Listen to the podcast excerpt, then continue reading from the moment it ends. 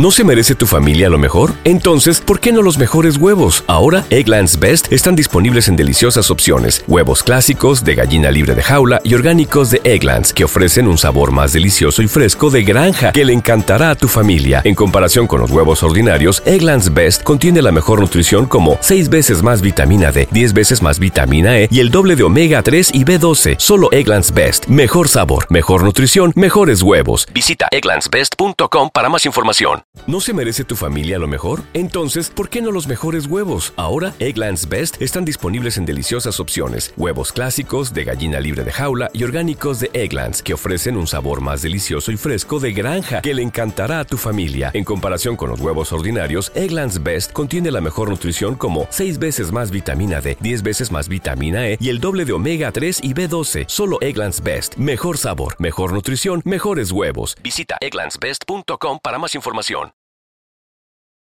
Capítulo 10. La fuga. Vuelvo a casa del parque con Mariana el 19 de mayo de 1949 y Mariska está llorando. Han arrestado al señor Egger, dice gimoteando. Se lo han llevado. Hace meses que sabíamos que nuestros días de libertad estaban contados.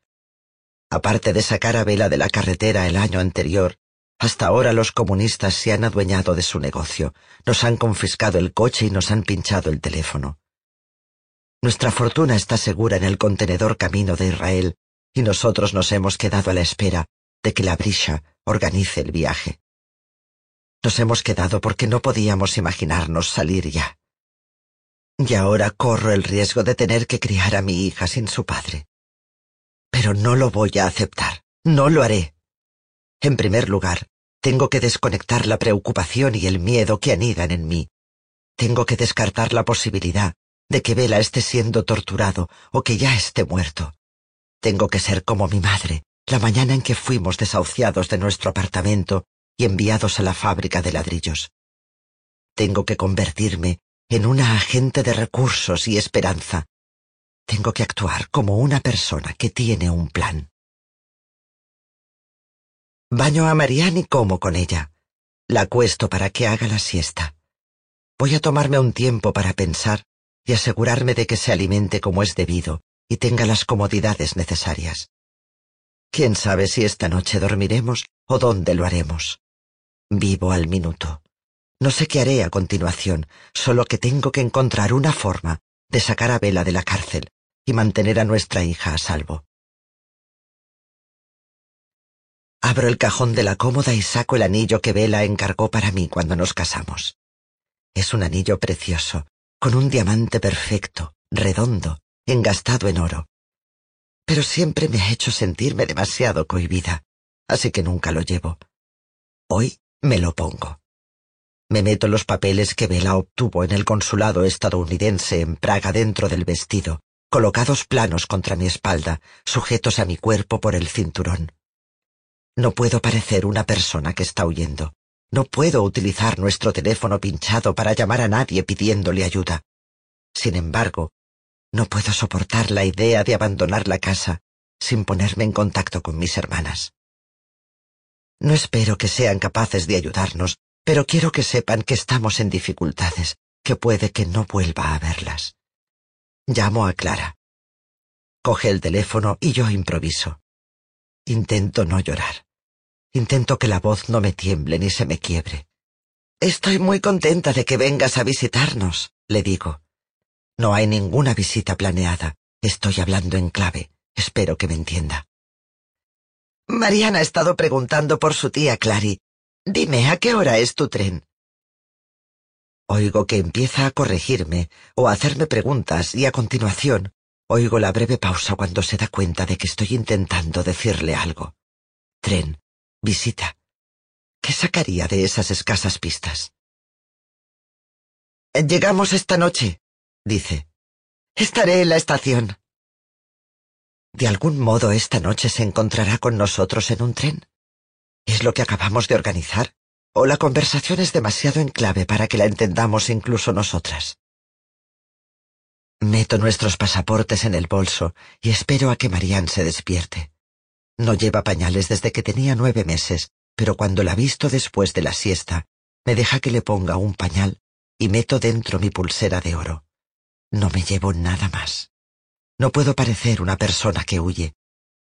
Todo lo que diga el resto del día, durante todo el tiempo que haga falta hasta que estemos a salvo, lo diré en ese lenguaje. Me encuentro bajo coacción, esa forma de ser que no es autoritaria ni dominante, pero tampoco cobarde ni débil. Ser pasiva es permitir que otros decidan por ti. Ser agresiva es decidir por los otros. Ser asertiva es decidir por ti misma. Y confiar en que eso basta, que tú bastas. Pero ay, estoy temblando. Salgo de casa con Marian en brazos. Si actúo correctamente no volveré a la mansión de los Eger. Hoy no, y puede que nunca. Esta noche estaremos de camino a nuestro nuevo hogar. Hablo en voz baja. Hablo con Marianne sin cesar. Durante los doce meses que han transcurrido desde el nacimiento de Marianne, ese ha sido mi mayor triunfo como madre. Se lo cuento todo a mi hija. Le explico lo que estamos haciendo a lo largo del día, le digo cómo se llaman las calles y los árboles. Las palabras son tesoros que le ofrezco una y otra vez. Habla tres idiomas, húngaro, alemán y eslovaco. Vietina, dice señalando una flor y diciendo la palabra en eslovaco. De ella aprendo de nuevo lo que es estar segura y ser curiosa. Y a cambio, esto es lo que no le puedo proporcionar. No puedo mantenerla alejada del peligro, pero puedo ayudarla a saber dónde está y para qué sirve. Continúo el monólogo para que no haya espacio para la voz del miedo. Sí, una flor. Y mira al roble. Se le han caído todas las hojas. Y ahí está el camión de la leche. Ahora iremos a ver al señor de la comisaría. Es un edificio muy, muy grande, como nuestra casa con pasillos muy largos. Hablo como si fuera una excursión normal, como si pudiera ser para ella la madre que necesito para mí. La comisaría de policía es intimidante. Cuando los guardias armados me hacen entrar en el edificio, casi doy media vuelta y echo a correr. Hombres uniformados, hombres armados. No puedo soportar esa expresión de autoridad. Me saca de quicio, me descoloca. Pierdo la noción de mí misma y de a dónde me dirijo ante su actitud amenazadora. Pero cada minuto que espero aumenta el peligro para Vela. Ya ha demostrado que no es una persona que se someta y obedezca. Los comunistas ya han demostrado que no toleran la disidencia. ¿Hasta dónde están dispuestos a llegar para darle una lección? para sacarle alguna información que crean que tiene, para someterle a su voluntad. ¿Y a mí? ¿Cómo me castigarán cuando revele cuál es mi objetivo? Hago acopio de la confianza que tuve el día que compré penicilina al traficante del mercado negro. En aquel momento, el mayor riesgo era que me dijera que no. Me arriesgaba más si no le pedía lo que necesitábamos para salvar la vida de Marianne. Hoy, mantenerme firme podría dar lugar a represalias, encarcelamiento, tortura. Y a pesar de todo, no intentarlo también supone un riesgo. El encargado está sentado en un taburete detrás de un mostrador elevado. Es un hombre enorme. Tengo miedo de que Marian se dé cuenta de que está gordo, lo diga en voz demasiado alta y eche a perder nuestras posibilidades. Establezco contacto visual. Sonrío. Le trataré no como lo que es, sino como lo que confío que puede ser. Gracias, señor, digo en eslovaco. Muchas gracias por devolverle a mi hija a su padre. Su frente se arruga presa de la confusión. Le sostengo la mirada. Me quito el anillo con el diamante. Se lo ofrezco. Una reunión entre un padre y una hija es algo hermoso, prosigo moviendo la joya adelante y atrás de manera que brilla como una estrella bajo la tenue luz. Mira el anillo y a continuación me mira fijamente durante un momento interminable. ¿Llamará a su superior? ¿Me arrebatará a Marianne de los brazos y me detendrá a mí también? ¿O cogerá algo que es bueno para él y me ayudará? Mi pecho se tensa y los brazos me duelen mientras sopesa su decisión. Al final, coge el anillo y se lo mete en el bolsillo. ¿Nombre? dice. Eger. Venga. Me hace cruzar una puerta y bajar unas escaleras. Vamos a ver a papá, le digo a Marianne, como si fuéramos a encontrarnos con él en el tren. Es un lugar lúgubre y triste, y los papeles están cambiados. ¿Cuántos de los que están encerrados aquí no son delincuentes, sino víctimas de un abuso de poder? No he estado rodeada de prisioneros desde que yo era una de ellos. Casi me siento avergonzada de estar a este lado de los barrotes. Y me aterroriza que en un momento de terror arbitrario nos obliguen a intercambiar nuestros puestos. Vela está en una celda solo. Lleva su ropa, no un uniforme, y salta del catre en cuanto nos ve, tratando de coger las manos de Marianne entre los barrotes. Marchuca, dice, ¿has visto qué camita más graciosa? Cree que hemos venido de visita. Uno de sus ojos está negro, tiene sangre en el labio. Veo en él dos caras, la inocente y feliz para Marianne y la perpleja para mí. ¿Por qué he llevado a la niña a la cárcel? ¿Por qué le estoy mostrando a Marianne esta imagen que recordará siempre, aun cuando no la pueda identificar? Trato de no ponerme a la defensiva. Trato de que mis ojos le digan que puede confiar en mí. Y trato de rociarlo de amor, la única cosa más fuerte que el miedo. Nunca le he amado más de lo que le amo en este momento, cuando sabe instintivamente cómo actuar con Marianne para transformar este lugar inhóspito y aterrador en algo inofensivo. El guarda abre la celda. Cinco minutos. grita. Se palpa el bolsillo en el que tiene el anillo de diamante y a continuación se retira por el pasillo dándonos la espalda. Arrastro a Vela a través de la puerta de la celda y no respiro hasta que estamos otra vez en la calle. Vela, Marianne y yo.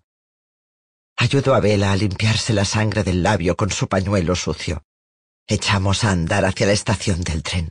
No hace falta discutirlo.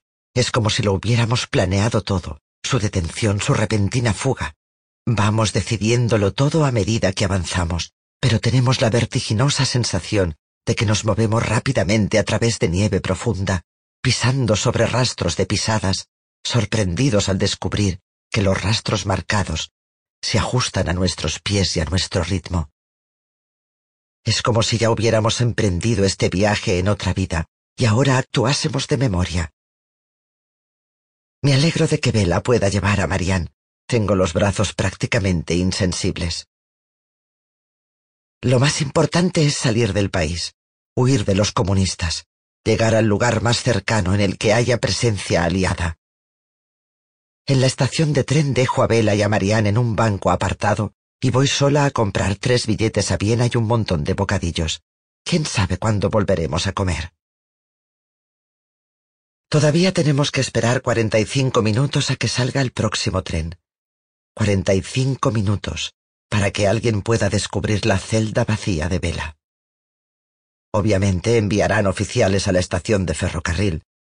La estación de ferrocarril es a dónde vas cuando persigues a un fugitivo, que es lo que es Vela ahora y yo soy su cómplice. Cuento mis respiraciones para evitar temblar. Cuando vuelvo a reunirme con mi familia, Bella le está explicando a Marianne un cuento muy divertido sobre una paloma que se cree que es una mariposa. Intento no mirar el reloj. Marianne está en el regazo de Vela. Me inclino hacia ellos. Intento mantener oculta la cara de Vela. Los minutos transcurren lentamente. Desenvuelvo un bocadillo para Marianne. Intento comer un bocado. Entonces se oye un aviso que hace que los dientes me castañeteen demasiado violentamente para poder comer. Vela Eger, por favor, acuda a la cabina de información, dice con voz monótona el encargado de la megafonía. Su voz atraviesa el sonido de la compra de billetes, de los padres reprendiendo a sus hijos, de las separaciones y de los adioses. No mires, susurro. Hagas lo que hagas, no levantes la vista.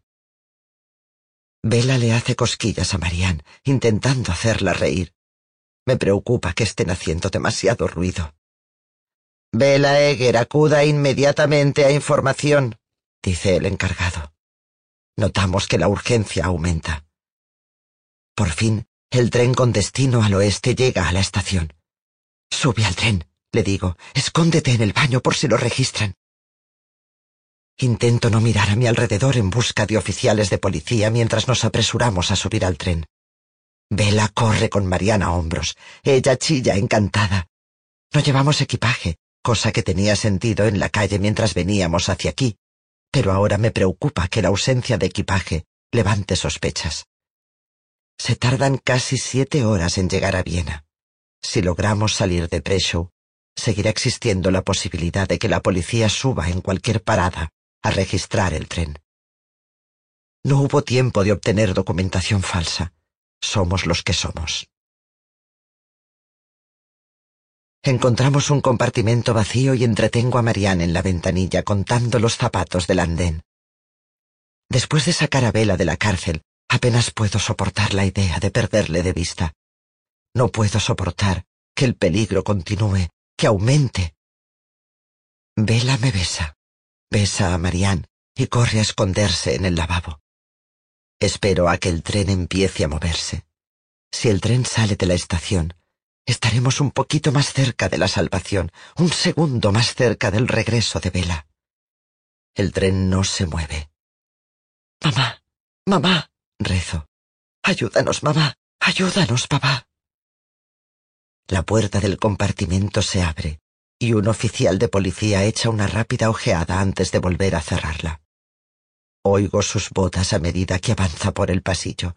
Oigo otras puertas que se abren y se cierran le oigo gritar el nombre de Vela. Parloteo con Marianne, canto, hago que mire por la ventana. Y entonces me entra miedo a que veamos a Vela esposado saliendo del tren. Por fin veo que el conductor se levanta de su asiento en el andén y sube al tren. Se cierran las puertas del vagón. El tren se pone en marcha. ¿Dónde está Vela? ¿Sigue en el tren? ¿Ha logrado que no le encuentren? ¿O está otra vez camino de la cárcel de una paliza segura o de algo peor? ¿Y si cada giro de las ruedas nos aleja cada vez más de una vida que podemos vivir juntos? Cuando llegamos a Kosice, Marianne está dormida en mis brazos. Todavía no hay rastro de vela. Escudriño el andén en busca de Clara. ¿Ha venido a buscarnos? ¿Vendrá Sichi? ¿Ha entendido el peligro que corremos ¿Qué preparaciones ha llevado a cabo durante las horas transcurridas desde que hablamos?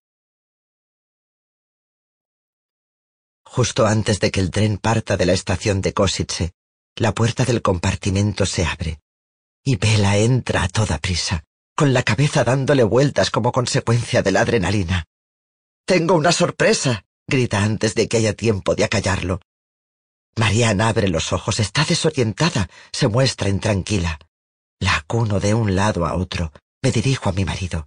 Mi marido, que está a salvo. ¿Quieres ver mi sorpresa? Abre la puerta de nuevo, y allí están mi hermana Clara y Sichi y una maleta y su violín. ¿Hay algún asiento libre ahí dentro? pregunta Sichi. Pequeña, dice Clara mientras me estrecha contra su pecho. Bella quiere explicar cómo escapó del registro policial en Preshow y Sichi quiere explicar cómo se encontraron mutuamente en Kosice, pero soy supersticiosa. Es como vender la piel del oso antes de cazarlo. En las fábulas nunca sale nada bueno de regodearse. Tienes que dejar que los dioses mantengan la imagen de su extraordinario poder. Todavía no le he explicado a Bela lo del anillo, ni cómo lo he sacado de la cárcel. Él no me lo ha preguntado. El tren vuelve a moverse. Marianne se vuelve a quedar dormida con la cabeza en el regazo de Vela. Sichi y Clara cuchichean sus planes. Viena es el lugar perfecto para esperar sus visados para Australia. Es el momento adecuado para abandonar Europa, para unirse a Imra en Sydney. Todavía no me quiero imaginar Viena. Aguanto la respiración en cada estación. Spishka Novabes. Poprat Tatri. Liptovsky Mikulash. Gilina. Faltan tres paradas para llegar a Viena. Trenchin no provoca ninguna catástrofe. No hay ninguna crisis en Tranava. Ya casi estamos. En Bratislava, el cruce fronterizo, el lugar de nuestra luna de miel. El tren se detiene. Marian se despierta al notar que el tren deja de moverse. Duerme, cariño, duerme, dice Vela. Calla, digo, calla. En el andén, en la oscuridad, vemos a una docena de soldados eslovacos dirigiéndose al tren. Se despliegan acercándose a los vagones por parejas. Dentro de poco estarán llamando a la puerta. Nos pedirán nuestros documentos de identificación.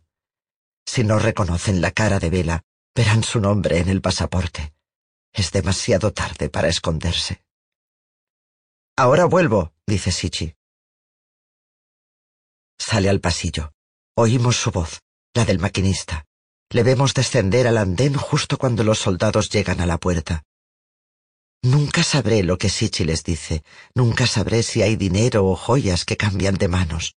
Lo único que sé es que después de unos momentos insoportables, los soldados se tocan la gorra, dan media vuelta y vuelven a la estación.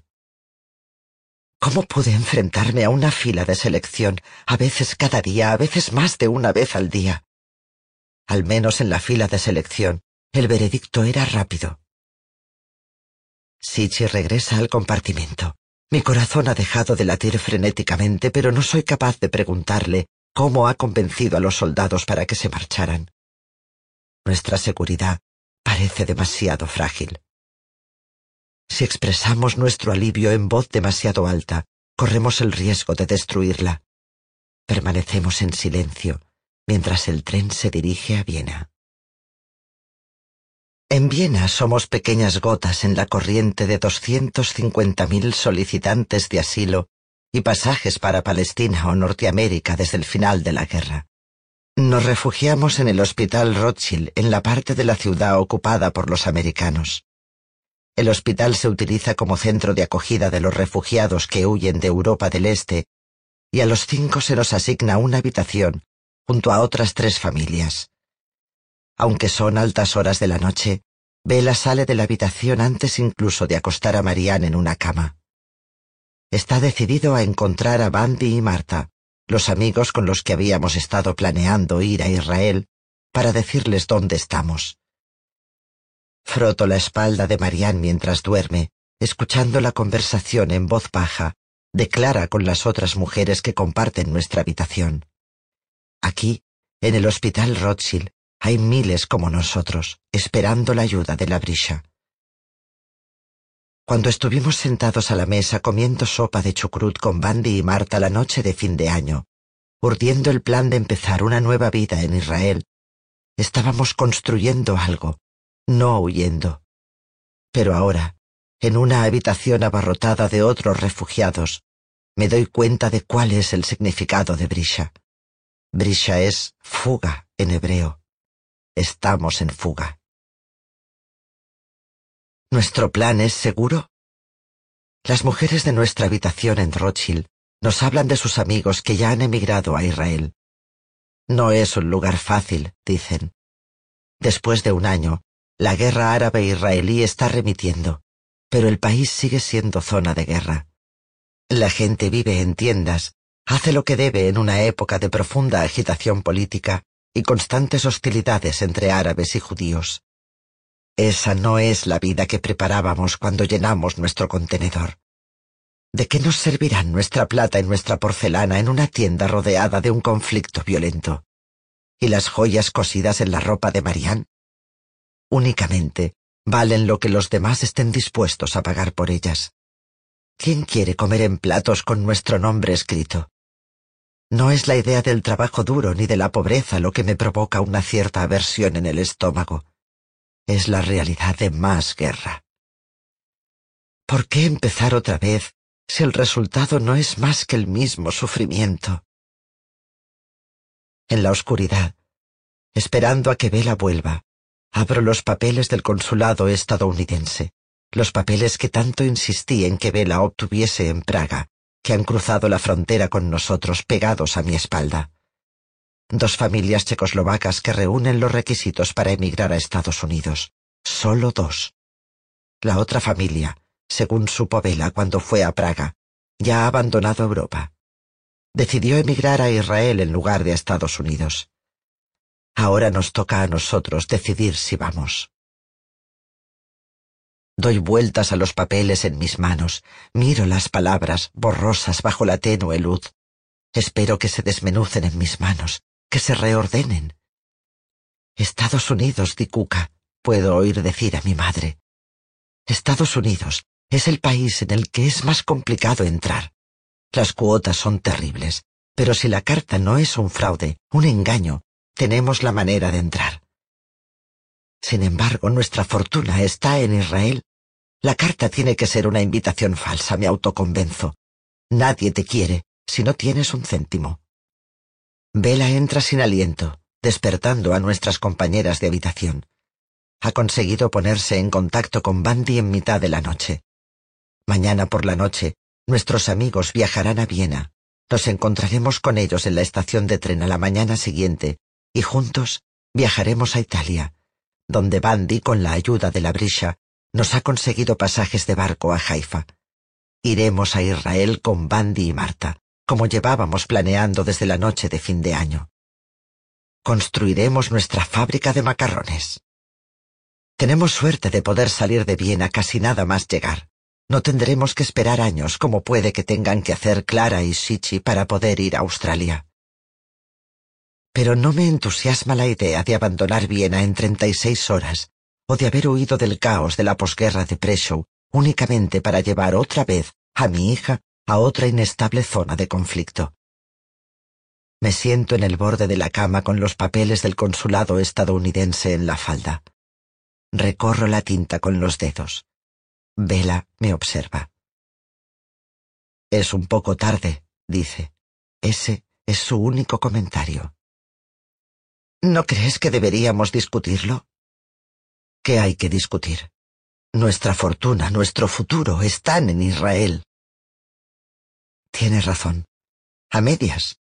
Nuestra fortuna está en Israel, probablemente cociéndose en un contenedor en el desierto. Nuestro futuro no todavía no existe. Nuestro futuro es la suma de una ecuación que es parte intención y parte circunstancia. Y nuestras intenciones pueden cambiar o desintegrarse. Cuando por fin me acuesto en la cama, Clara me susurra por encima del cuerpo dormido de Marianne. Pequeña, me dice, escúchame. Lo que hagas te tiene que encantar. De lo contrario, no deberías hacerlo. No vale la pena. ¿Qué me está diciendo que haga? ¿Que discuta con Vela de algo que ya hemos decidido? ¿Que le deje? Yo pensaba que ella defendería mis decisiones, las ya tomadas, contaba con ello. Sé que ella no quiere ir a Australia, sin embargo, irá para estar con su marido. Si alguien debería entender por qué voy a Israel, aunque no quiera, es ella. No obstante, por primera vez en nuestras vidas, me está diciendo que no haga lo mismo que ella, que no siga su estela. Por la mañana, Vela sale enseguida para proveerse de las cosas que necesitaremos para nuestro viaje a Israel. Maletas, abrigos, ropa y otras cosas indispensables que nos proporciona el Comité Judío Americano de Distribución Conjunta, la organización benéfica financiada por Rothschild a los refugiados. Yo voy a la ciudad con Marianne los documentos de Praga guardados en mi bolso como Magda escondía los caramelos, en parte tentación y en parte auxilio. ¿Qué significa que seamos la única familia checa a la que le está permitido emigrar? ¿Quién irá si nosotros renunciamos? ¿Nadie? El plan de ir a Israel es bueno. Es lo mejor que podríamos hacer con lo que teníamos. Pero ahora hay una oportunidad que no existía cuando decidimos llevar a cabo el plan. Ahora se nos ha ofrecido una nueva posibilidad, una que no implica vivir en tiendas de campaña en zona de guerra. No puedo evitarlo. Sin permiso de Vela, sin su conocimiento, pregunto cuál es la dirección del consulado estadounidense. Me dirijo allí a pie con Marianne en brazos. Como mínimo, comprobaré la posibilidad de que los papeles sean un error o un engaño. Felicidades, dice el funcionario cuando le muestro los documentos. Pueden ustedes viajar en cuanto se tramiten sus visados. Me entrega el papeleo para la solicitud del visado. ¿Cuánto costará? Nada, señora. Son ustedes refugiados. Navegan por gentileza de nuestro país.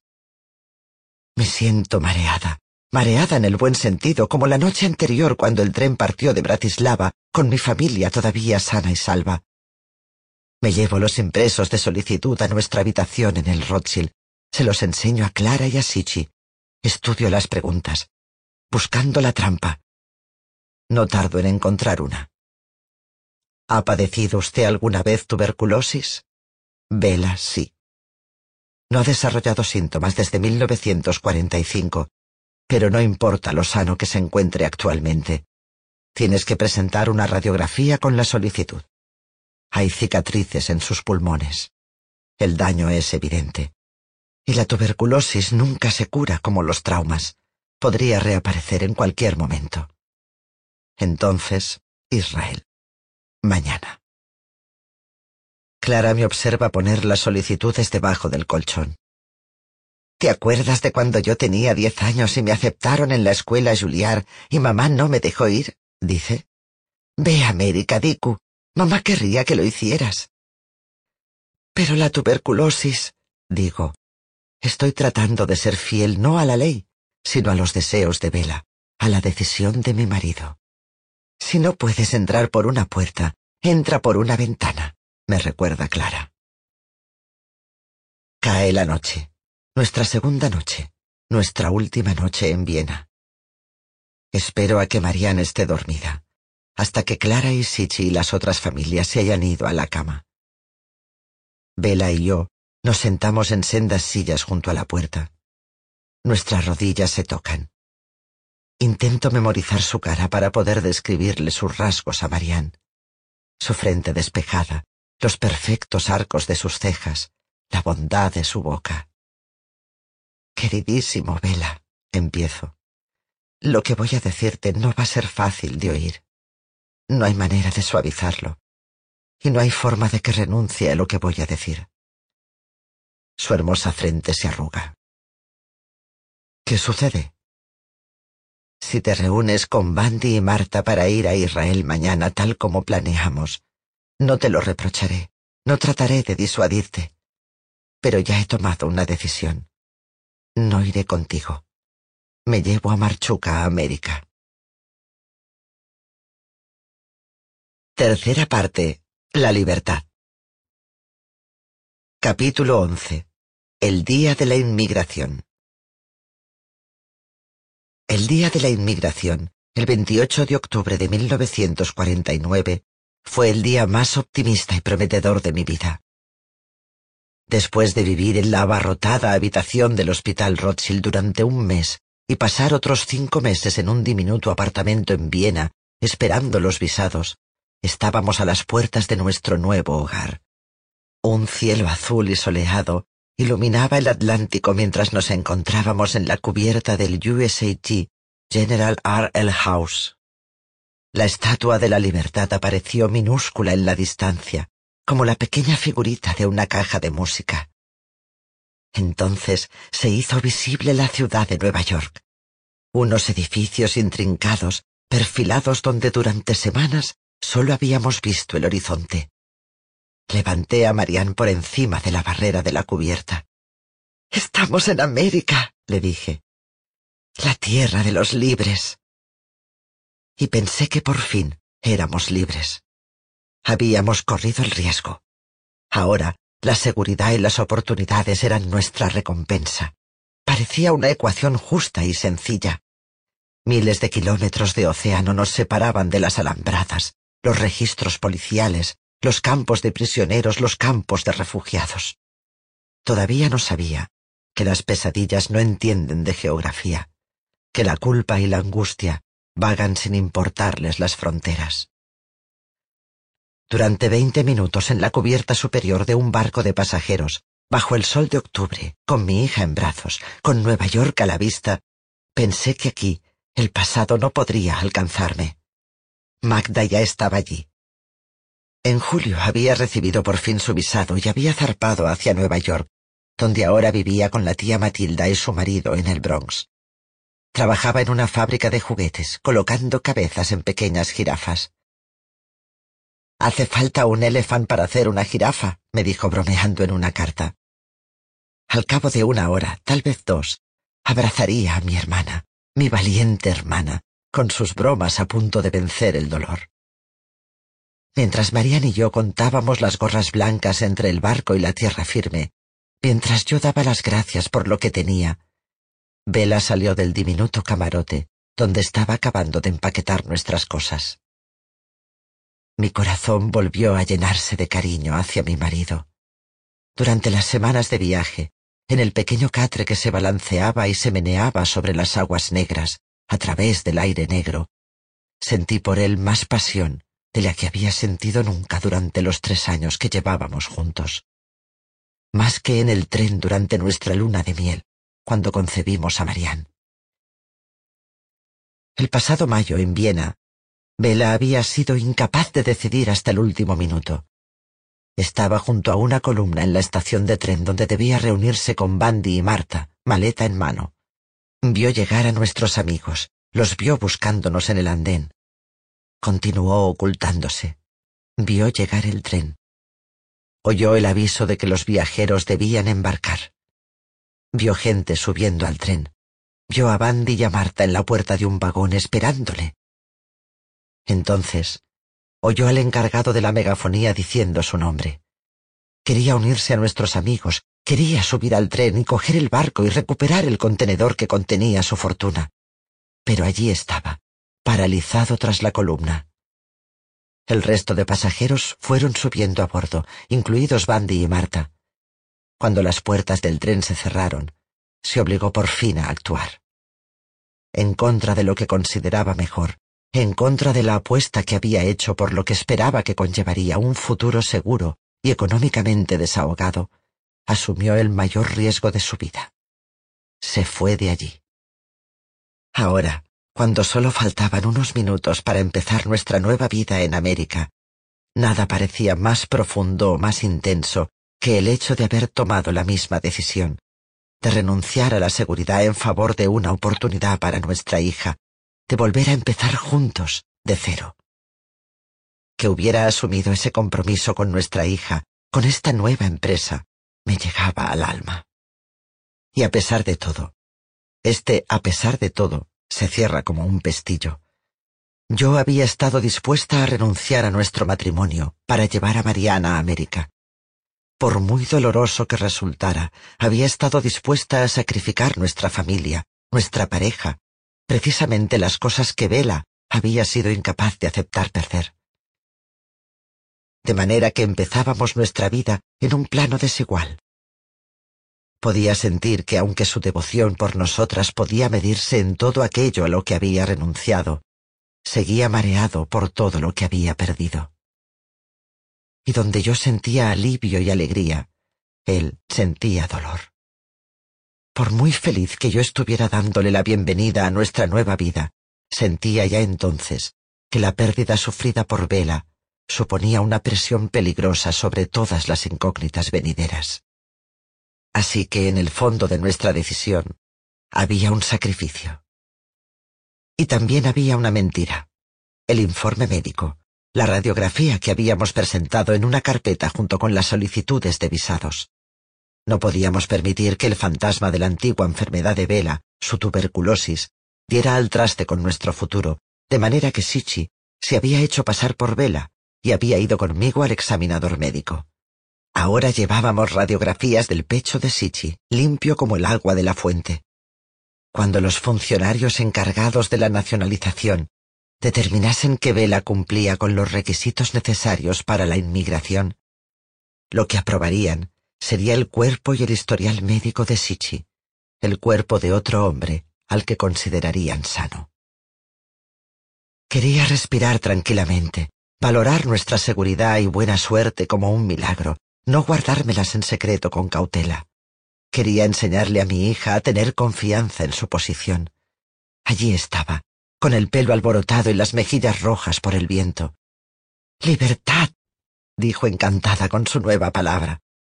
En un arrebato, le arranqué el chupete que llevaba colgado de una cinta alrededor del cuello y lo arrojé al mar. Si me hubiera dado la vuelta, puede que hubiera visto a Vela llamándome la atención, pero no estaba mirando. Ahora somos estadounidenses. Los niños estadounidenses no usan chupete, dije, embriagada e improvisando, lanzando al aire el único objeto que le daba seguridad a mi hija, como si fuera confeti. Quería que fuera lo que yo quería ser, alguien integrado, alguien a quien no le atormentase la idea de ser diferente, de ser imperfecto, alguien que no jugase constantemente para empatar en una incesante carrera, para huir de las garras del pasado. No protestó. Estaba emocionada por la novedad de nuestra aventura. Le hizo gracia mi extraña actuación y aceptó mi lógica. En América haremos como los americanos, como si supiéramos algo sobre qué hacen los americanos. Quería confiar en mi decisión, en nuestra nueva vida, así que renuncié a cualquier atisbo de tristeza, a cualquier atisbo de miedo. Cuando descendí por la rampa de madera a nuestra nueva tierra, ya llevaba puesta una máscara. Había escapado, pero todavía no era libre. ¿Te preocupas por tu familia? Entonces, ¿por qué darles solo huevos ordinarios cuando pueden disfrutar de lo mejor? Eggland's Best, los únicos huevos con ese delicioso sabor fresco de granja, además de la mejor nutrición, como 6 veces más vitamina D, 10 veces más vitamina E y 25% menos de grasa saturada que los huevos regulares, además de muchos otros nutrientes importantes. Así que, dales los mejores huevos. Eggland's Best, mejor sabor, mejor nutrición, mejores huevos. ¿Te preocupas por tu familia? Entonces, ¿por qué darles solo huevos ordinarios cuando pueden disfrutar de lo mejor? Eggland's Best, los únicos huevos con ese delicioso sabor fresco de granja, además de la mejor nutrición, como 6 veces más vitamina D, 10 veces más vitamina E y 25% menos de grasa saturada que los huevos regulares, además de muchos otros nutrientes importantes. Así que, dales los mejores huevos. Eggland's Best, mejor sabor, mejor nutrición, mejores huevos. Capítulo 12. Novata. Noviembre de 1949. Cojo un autobús interurbano en Baltimore. Alba gris. Calles húmedas. Voy a trabajar a la fábrica de ropa, donde pasaré todo el día cortando hilos sueltos de las costuras de pantalones cortos para niños, a siete centavos la docena. La fábrica me recuerda a la fábrica de hilos en Alemania donde Magda y yo Trabajamos cuando nos sacaron de Auschwitz. Aire seco y polvoriento, hormigón frío y máquinas traqueteando tan fuerte que cuando la capataz dice algo tiene que gritar. Reducid al mínimo las pausas para ir al lavabo, grita. Pero yo oigo a la capataz del pasado, la que nos dijo que nos utilizarían hasta que no pudiéramos más y luego nos matarían. Trabajo sin cesar, para maximizar mi productividad y mi exigua paga. Pero también porque trabajar sin descanso es una antigua necesidad, un hábito imposible de eliminar. Y si soy capaz de rodearme constantemente de ruido y de urgencia, no tendré que estar a solas con mis pensamientos ni por un instante. Trabajo tan duramente que mis manos tiemblan sin cesar en la oscuridad cuando regreso a casa. Dado que la tía Matilda y su marido no disponían de espacio ni recursos para acoger a mi familia, Magda ya era una boca más que alimentar. No hemos iniciado nuestra nueva vida en el Bronx como yo había imaginado, sino en Baltimore, donde vivimos con George, el hermano de Bella, su mujer y dos hijas pequeñas en un reducido apartamento en un edificio sin ascensor. George había sido un prestigioso abogado en Checoslovaquia, pero en Chicago, donde vivió al emigrar a Estados Unidos en la década de 1930, se ganaba la vida como empleado de Fuller Brush, vendiendo cepillos y artículos de limpieza a domicilio. Ahora, en Baltimore, vende seguros. En la vida de George todo es amargo, basado en el miedo y fruto del desánimo. Me sigue por las habitaciones del apartamento, vigilando todos mis movimientos, gritándome que cierre con más fuerza la lata de café. Está enfadado con el pasado. por haber sido atacado en Bratislava y atracado en Chicago durante los primeros días después de su llegada. Y está enfadado con el presente. No puede perdonarnos que hayamos llegado sin un centavo, que hayamos dado la espalda a la fortuna de los Seger. Me siento tan cohibida en su presencia que no puedo bajar las escaleras sin tropezar. Un día, cuando subo al autobús para ir al trabajo, mi cabeza está tan llena de inquietud, preparándose para el frenético ritmo de la fábrica, dándole vueltas al carácter desagradable de George, obsesionándome con nuestras incesantes preocupaciones a causa del dinero, que tardo un rato en darme cuenta de que el autobús no ha empezado a moverse, que todavía estamos en la cuneta, que los otros pasajeros me están mirando fijamente, con cara de pocos amigos, sacudiendo la cabeza. Empiezo a sudar inquieta. Es la sensación que tuve cuando me desperté al oír a los Nilash aporreando nuestra puerta de madrugada. El miedo que sentí cuando el soldado alemán me puso un arma en el pecho después de coger las zanahorias. La sensación de que había hecho algo malo, de que iba a ser castigada, de que lo que está en juego es la vida y la muerte. Estoy tan consumida por la sensación de peligro y amenaza que no me doy cuenta de qué ha sucedido. He subido al autobús como se hace en Europa, sentándome y esperando a que el conductor venga y me venda el billete. Me he olvidado de marcar en la máquina. Ahora el conductor me está chillando. Pague o bájese. Pague o bájese. Aunque supiera hablar inglés, no sería capaz de entenderle. Estoy atenazada por el miedo, por imágenes de alambradas y armas apuntando, por el humo espeso que sale de las chimeneas y oscurece mi realidad actual, por los muros de la prisión del pasado que se acercan. Es lo contrario a lo que me sucedió cuando bailé para Joseph Mengele en mi primera noche en Auschwitz. Entonces me trasladé del barracón al escenario del Teatro de la Ópera de Budapest. Entonces, mi visión interior me salvó. Ahora, mi vida interior me lleva a interpretar un simple error, un malentendido, como una catástrofe. En la actualidad, nada va realmente mal, no hay nada que no pueda arreglarse fácilmente. Un hombre está enfadado porque ha habido un malentendido, porque no le entiendo. Hay gritos y conflicto. Pero mi vida no está en peligro. Y a pesar de todo, Así es como interpreto la situación actual. Peligro, peligro, muerte. Pague o bájese, pague o bájese, grita el conductor. Se levanta de su asiento. Viene hacia mí. Me caigo al suelo, me cubro la cara. Ahora está encima de mí, agarrándome del brazo, tratando de hacer que me ponga en pie. Me acurruco en el suelo del autobús, llorando, temblando. Otra pasajera se apiada de mí. Es una inmigrante como yo. Me pregunta primero en yiddish y luego en alemán si tengo dinero. Cuenta las monedas en la sudada palma de mi mano. Me ayuda a colocarme en mi asiento y me acompaña hasta que recupero el aliento.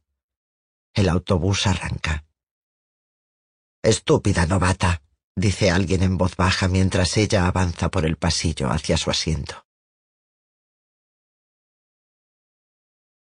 Cuando le explico a Magda el incidente por carta, lo transformo en una broma, un episodio, una payasada de una inmigrante, una novata. Sin embargo, aquel día cambió algo en mi interior. Pasarán más de veinte años hasta que tenga la formación lingüística y psicológica que me permita entender que estaba viviendo un flashback, que las desconcertantes sensaciones físicas, corazón acelerado, palmas de las manos sudorosas, visión borrosa, que experimenté aquel día y que continuaré experimentando muchas veces a lo largo de mi vida, incluso ahora, con más de ochenta años. Son una reacción automática ante un trauma. Por esa razón, me opongo a calificar como patología el estrés postraumático denominado trastorno.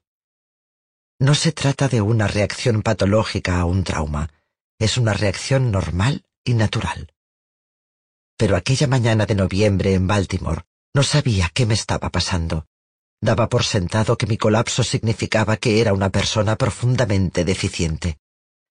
Ojalá hubiera sabido que no era una persona dañada, sino que estaba sufriendo las secuelas de una vida interrumpida. En Auschwitz, en Mauthausen, en la marcha de la muerte, Sobreviví recurriendo a mi mundo interior.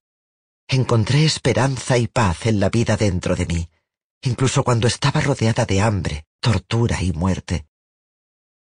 Después de mi primer flashback, empecé a creer que mi mundo interior era donde vivían mis demonios, que había una plaga dentro de mí.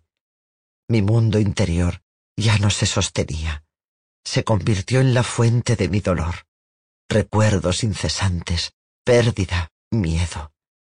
Podía estar en la cola de la pescadería esperando mi turno, y cuando el dependiente decía mi nombre, veía la cara de Mengele superpuesta sobre la suya.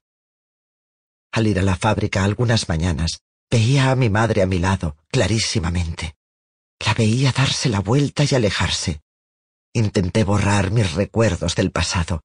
Pensé que era cuestión de supervivencia. Únicamente, después de muchos años, llegué a entender que huir no cura el dolor, lo empeora. En América estaba geográficamente más lejos que nunca de mi antigua prisión.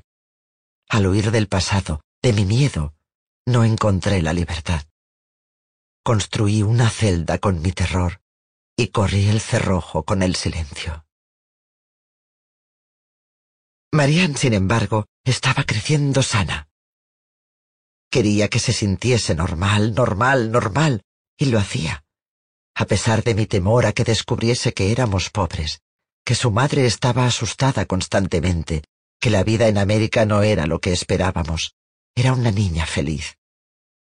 En la guardería, a la que acudía de forma gratuita porque la mujer que la dirigía, la señora Bower, simpatizaba con los inmigrantes, aprendía inglés rápidamente se convirtió en la ayudante de la señorita Bower y se ocupaba de los otros niños cuando éstos lloraban o alborotaban.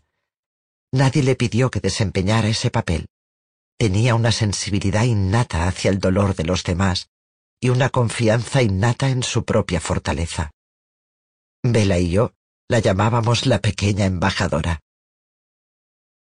La señorita Bower la enviaba a casa con libros, tanto para que me ayudase a aprender inglés como para apoyarla a ella. Intento leer Chicken Little. No consigo enterarme de quiénes son los personajes. ¿Quién es Dakilaki? ¿Quién es Gusirusi? Marianne se ríe de mí. Me enseña otra vez.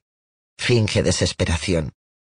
Yo finjo que solo estoy jugando, que solo estoy fingiendo que no entiendo. Más que la pobreza, lo que me daba miedo era la vergüenza de mi hija. Me daba miedo que se sintiese avergonzada de mí. Los fines de semana venía conmigo a la lavandería y me ayudaba a utilizar las máquinas. Me llevaba a la tienda de alimentación para comprar mantequilla de cacahuete Jif y un montón de productos alimentarios de los que nunca había oído hablar, con nombres que no sabía deletrear ni pronunciar. En 1950, ya con tres años, Marian insiste en que comamos pavo el día de acción de gracias con sus compañeros de clase. ¿Cómo voy a decirle que no nos lo podemos permitir? Paro en Schreibers al volver a casa el día antes de acción de gracias y tengo suerte. Han puesto el pollo de oferta a 29 centavos la libra. Elijo el más pequeño. Mira, cariño, grito al llegar a casa. Tenemos un pavo, un pavo chiquitín. Deseo desesperadamente que se integre, que los tres nos integremos. La alienación es mi estado crónico, incluso entre nuestros amigos inmigrantes judíos. El invierno que Marianne tiene cinco años nos invitan a la festividad de Hanukkah, donde todos los demás niños cantan canciones. La anfitriona invita a Marianne a cantar. Yo me siento muy orgullosa al ver a mi inteligente y precoz hija, que ya habla inglés como si fuera su lengua nativa, feliz, con los ojos brillantes y dispuesta a aceptar confiada la invitación, ocupando su lugar en el centro del escenario. Va al jardín de infancia y asiste a un programa extraescolar dirigido por un judío que, sin yo saberlo, se ha convertido en miembro de Judíos para Jesús. Marianne sonríe a los invitados cierra los ojos y empieza a cantar. Jesús me ama, yo lo sé, porque la Biblia me lo dice. Los invitados nos miran fijamente a ella y a mí. Mi hija ha aprendido la habilidad que yo más deseaba que tuviera, la capacidad de adaptarse a todo. Y ahora es precisamente esa falta de conocimiento de los códigos que separan a las personas la que hace que me quiera escurrir bajo los listones del suelo y desaparecer. Esa vergüenza, esa sensación de exilio, incluso en mi propia comunidad, no venía de fuera. Era la parte cautiva de mí que creía que no merecía haber sobrevivido, que nunca sería lo bastante buena para integrarme. Marianne se sentía cada día mejor en Estados Unidos, pero Bella y yo salíamos adelante con dificultades.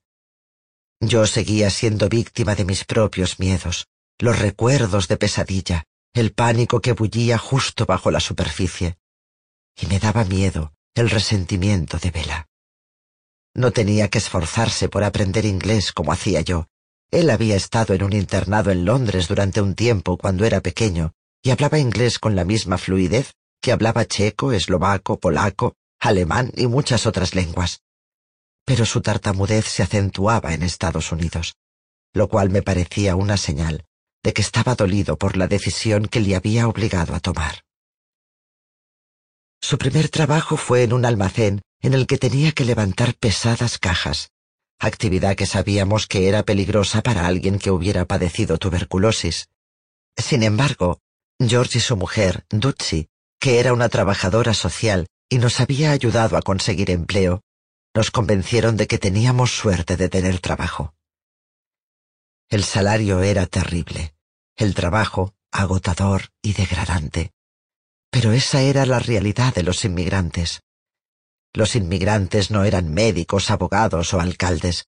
Independientemente de su formación y experiencia, a excepción de mi extraordinaria hermana Clara, la cual obtuvo un puesto como violinista en la Orquesta Sinfónica de Sydney poco después de que ella y Shichi llegaran a Australia.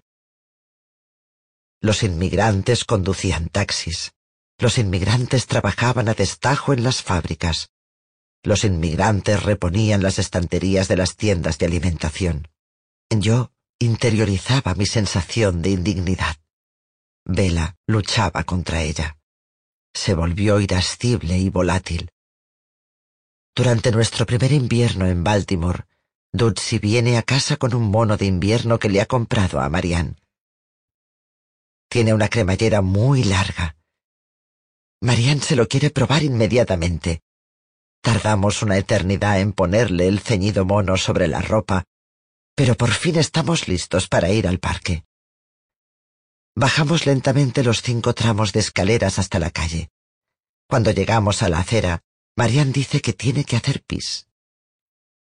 ¿Por qué no nos lo has dicho antes? explota Vela. Nunca le ha gritado a Marian antes. Salgamos de esta casa, susurro aquella noche. Lo has conseguido, princesa, gruñé. No le reconozco. Su ira me asusta. No, la ira que más me asusta es la mía. Conseguimos ahorrar dinero suficiente para mudarnos a una pequeña habitación de servicio en la parte trasera de una casa de Park Heights, el mayor barrio judío de Baltimore. Nuestra casera fue también inmigrante en su día, de Polonia, pero ya lleva varias décadas en Estados Unidos, desde mucho antes de la guerra. Nos llama novatos y se burla de nuestro acento. Nos enseña el cuarto de baño, esperando que nos quedemos asombrados por las cañerías internas. Pienso en Mariska y en la campanilla de la mansión de los Eger que tocaba cuando quería pedirle más pan. Es más fácil fingir asombro y corroborar las expectativas de nuestra casera sobre quiénes somos que explicar incluso a mí misma la brecha entre entonces y ahora. Bela, Marianne y yo vivimos juntos en una habitación. Apagamos las luces cuando Marianne se va a la cama y nos sentamos a oscuras. El silencio entre nosotros no es íntimo, es tenso y tirante, una cuerda que empieza a deshilacharse bajo el peso de su carga. Hacemos lo que podemos por ser una familia normal.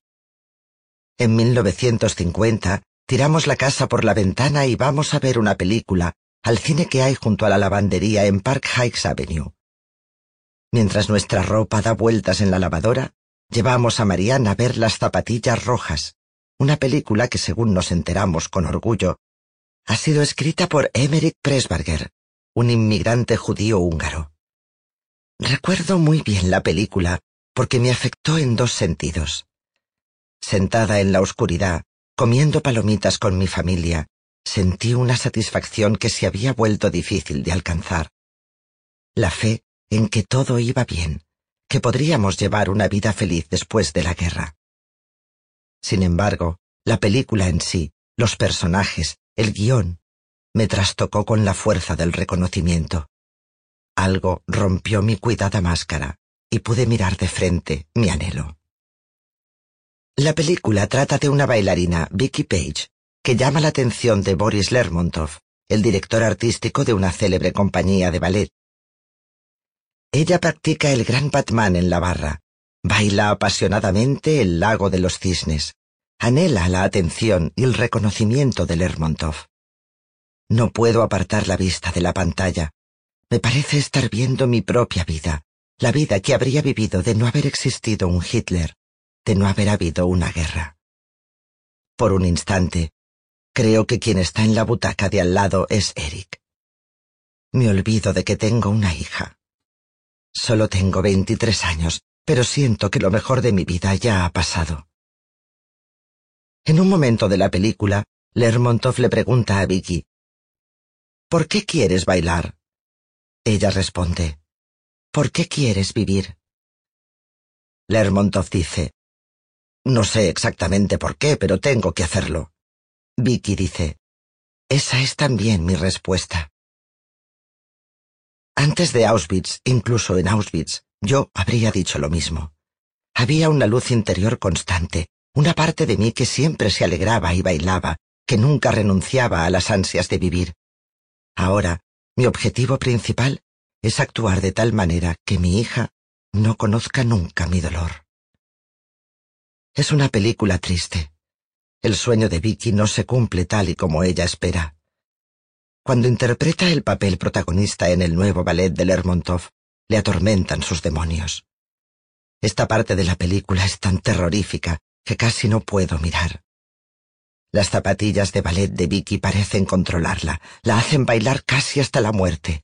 Baila a través de sus propias pesadillas, demonios y paisajes áridos, una pareja de baile hecha de papel de periódico que se desintegra.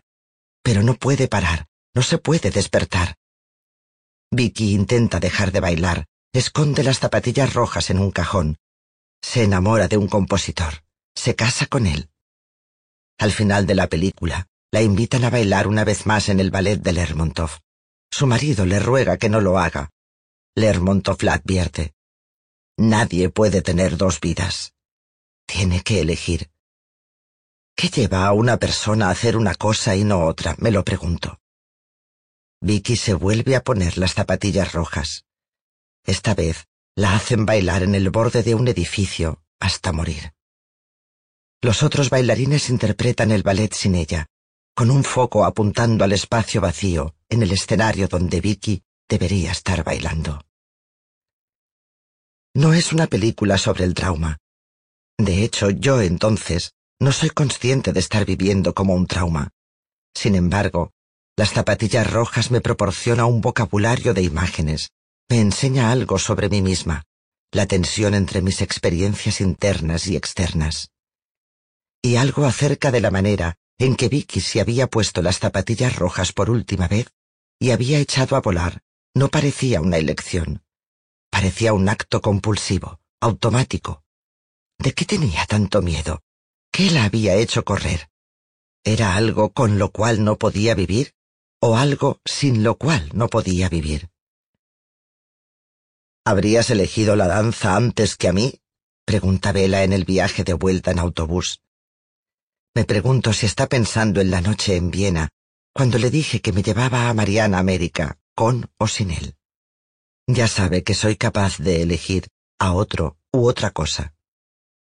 Eludo su pregunta con un coqueteo. Si me hubieras visto bailar, no me habrías pedido que eligiera, le digo. Nunca has visto un gran Batman como el mío. Finjo, finjo. En algún lugar en lo más profundo de mi pecho, Ahogo un grito. No pude elegir.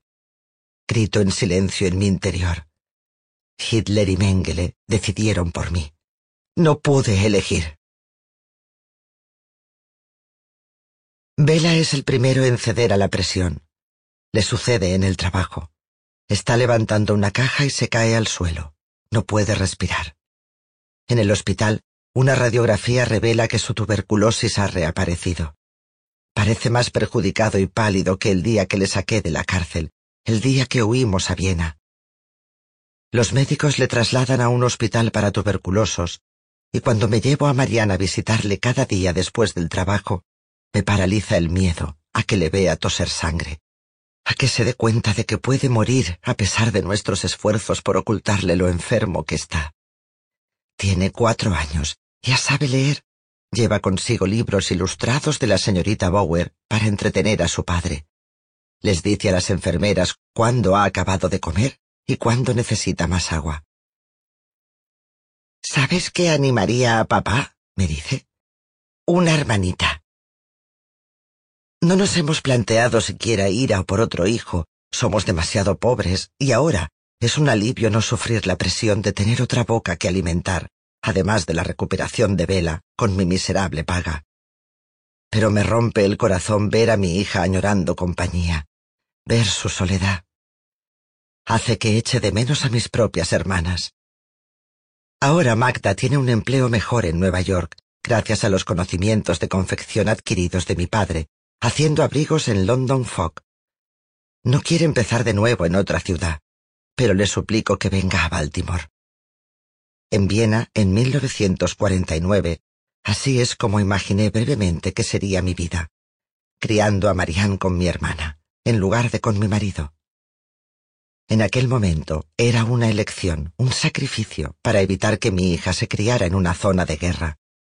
Ahora, si Bella muere o queda inválido, será una necesidad. Ahora vivimos en un apartamento un poco más grande, y aún trabajando los dos, nos cuesta reunir dinero para comer. No puedo imaginarme cómo voy a poder pagarlo sola. Magda accede a pensárselo. No te preocupes, dice Bella tosiendo en un pañuelo. No permitiré que nuestra hija crezca sin padre. No lo haré. Tose y tartamudea tan estrepitosamente que apenas puede pronunciar las palabras. Vela se recupera, pero sigue débil. No podrá reanudar su trabajo en el almacén, pero vivirá. Los miembros del personal médico del hospital para tuberculosos, cautivados por el encanto y el humor de Vela, le prometen que antes de darle el alta, le ayudarán a encontrar una carrera profesional que nos permita salir de la pobreza, y a él vivir sano muchos años. Le hacen realizar un test de aptitud que Vela considera una tontería hasta que llegan los resultados. Está especialmente cualificado para ser director de orquesta o contable, revela el test. Podríamos empezar una nueva vida en el mundo del ballet, bromea. Tú podrías bailar y yo dirigiría la orquesta. ¿Te habría gustado estudiar música cuando eras joven? Es peligroso jugar a qué habría sucedido si hubieras hecho algo en el pasado. Estudié música de joven. ¿Cómo puedo haberlo olvidado? Estudió violín como mi hermana. Me lo contó en las cartas que me enviaba cuando me cortejaba. Oírle hablar de ello ahora es como que me digan que antes utilizaba otro nombre. Era bastante bueno los profesores me decían que podría haber ido al conservatorio y puede que lo hubiera hecho de no haber sido porque tenía que hacerme cargo del negocio familiar. La cara me arde. De repente estoy enfadada. No sé por qué. Quiero decirle algo que le duela, pero no sé si en realidad quiero castigarme a mí misma o a él. Piénsalo, digo. Si no lo hubieras dejado, podrías haber conocido a Clara en lugar de a mí. Vela intenta leer mi rostro. Puedo verle tratar de decidir si me chincha o me tranquiliza. ¿De verdad quieres intentar convencerme de que no soy más feliz por estar casado contigo? Era un violín. Ahora no importa. Entonces entiendo qué es lo que me ha ofendido. La aparente facilidad con la que mi marido ha desechado un viejo sueño. Si alguna vez se sintió angustiado por haber abandonado la música, me lo ocultó. ¿Qué me pasaba a mí, que seguía anhelando tanto lo que no era? Vela le muestra a su antiguo jefe en el almacén los resultados del test de aptitud, y éste le presenta a su contable, un hombre generoso que accede a nombrarle su ayudante, mientras Vela asiste a clases y trabaja para obtener el título oficial de contabilidad. Estoy inquieta. He estado tan obcecada con las preocupaciones económicas y la enfermedad de Vela, tan inmersa en la absorbente rutina de las horas en la fábrica y en contar monedas para comprar comida, que las buenas noticias hacen que me sienta que voy a la deriva. El fin de las preocupaciones deja en mí un vacío que no sé cómo llenar. Vela tiene nuevos proyectos, un nuevo camino, pero yo no. Cambio varias veces de trabajo con la intención de ganar más, de sentirme mejor conmigo misma. El dinero extra ayuda y los ascensos me levantan el ánimo durante un tiempo. Sin embargo, la sensación nunca dura demasiado. En una compañía de seguros me ascienden de encargada de la máquina fotocopiadora a llevar los libros de contabilidad. Mi supervisora se ha dado cuenta de lo mucho que trabajo y me va a formar. Me siento feliz en compañía de otras secretarias, contenta de ser una de ellas, hasta que mi nueva amiga me avisa. Nunca te sientes junto a las judías a la hora de comer. Huelen mal. Después de todo, no soy una de ellas. Tengo que ocultar quién soy. En la empresa de maletas en la que trabajo a continuación, tengo un jefe judío y creo que por fin encajaré. Me siento confiada, aceptada. Aunque soy una vendedora y no una recepcionista, un día el teléfono suena y suena sin cesar, y al ver lo ocupadas que están las secretarias, me apresuro a contestar. Mi jefe sale del despacho hecho una furia. ¿Quién te ha dado permiso? grita. ¿Quieres echar a perder mi reputación? Ninguna novata va a representar a esta empresa, ¿queda claro? El problema no es que me riña. El problema es que me creo su afirmación de que no valgo para nada. En el verano de 1952, poco después de la recuperación de Vela, y algunos meses antes de que Marianne cumpla cinco años, Magda se muda a Baltimore. Se quedará con nosotros unos cuantos meses hasta que encuentre trabajo. Le ponemos una cama en el comedor cerca de la puerta de entrada. Nuestro apartamento siempre es muy sofocante en verano, incluso por las noches, y Magda abre un poco la puerta antes de irse a dormir. Ten cuidado, avisa Bella. No sé en qué clase de palacio vivirías en el Bronx, pero este barrio no es seguro. Si dejas la puerta abierta alguien podría entrar. Ya me gustaría, susurra Magda pestañeando. Mi hermana. Su dolor solo es visible en el humor que utiliza para ocultarlo. Damos una pequeña fiesta para darle la bienvenida. Vienen George y Dutzy. George sacude la cabeza al ver lo poco que nos hemos gastado, y algunos de nuestros vecinos del edificio de apartamentos, incluidos nuestros caseros, que traen a su amigo, Nat Shillman, un ingeniero naval jubilado. Magda explica una historia divertida de su primera semana en Estados Unidos, cuando la tía Matilda le compró un perrito caliente en la calle. En Europa, cuando le compras un perrito caliente a un vendedor como ese, siempre te dan dos, y están cubiertos de chucrut y cebolla. Matilda va a pagar y cuando vuelve trae solo un raquítico perrito caliente en un panecillo virrioso. Pensé que era demasiado tacaña para pagar el precio de uno doble o que me estaba lanzando una indirecta sobre mi peso. Estuve indignada varios meses, hasta el día que me compré yo misma un perrito caliente y me di cuenta de cómo iban las cosas aquí. Todos los ojos se posan en Magda, en su cara expresiva, esperando la siguiente anécdota divertida. Y ella tiene más, siempre tiene más. Nat está claramente fascinado por ella. Cuando los invitados se marchan y Marianne está dormida, me siento con Magda en su cama chismorreando como hacíamos cuando éramos pequeñas. Me pregunta qué sé de Nat Shillman. Sí, ya lo sé, ya sé que tiene la edad de papá, dice, pero me da buenas vibraciones. Hablamos hasta que me quedo medio dormida en su cama. No quiero parar. Hay algo que necesito preguntarle a Magda, algo que tiene que ver con el vacío en mi interior. Pero si le pregunto por el miedo y el sentimiento de vacío, tendré que admitirlos, y estoy muy acostumbrada a fingir que no existen. ¿Eres feliz? Me atrevo por fin a preguntarle. Quiero que diga que sí para poder serlo yo también. Quiero que diga que nunca será feliz, que nunca lo será realmente, para saber así que no solo yo siento ese vacío. Dikuka, escucha este consejo de tu hermana mayor. O eres sensible o no lo eres. Si eres sensible, sufres más. ¿Estaremos bien? pregunto. ¿Algún día? Sí, dice. No, no lo sé. Hay una cosa que está clara. Hitler nos jodió bien. Bella y yo ganamos ahora 60 dólares a la semana, lo suficiente para ir a por un segundo hijo. Me quedo embarazada. Mi hija nace el 10 de febrero de 1954.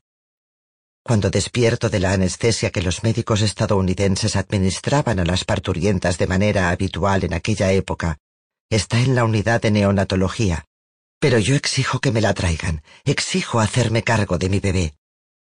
Cuando la enfermera me la trae, veo que es perfecta y está adormilada, que no es tan grande como su hermana cuando nació, que tiene la nariz diminuta y las mejillas muy tersas. Bella trae a Marianne, que ahora tiene seis años, para que vea al bebé.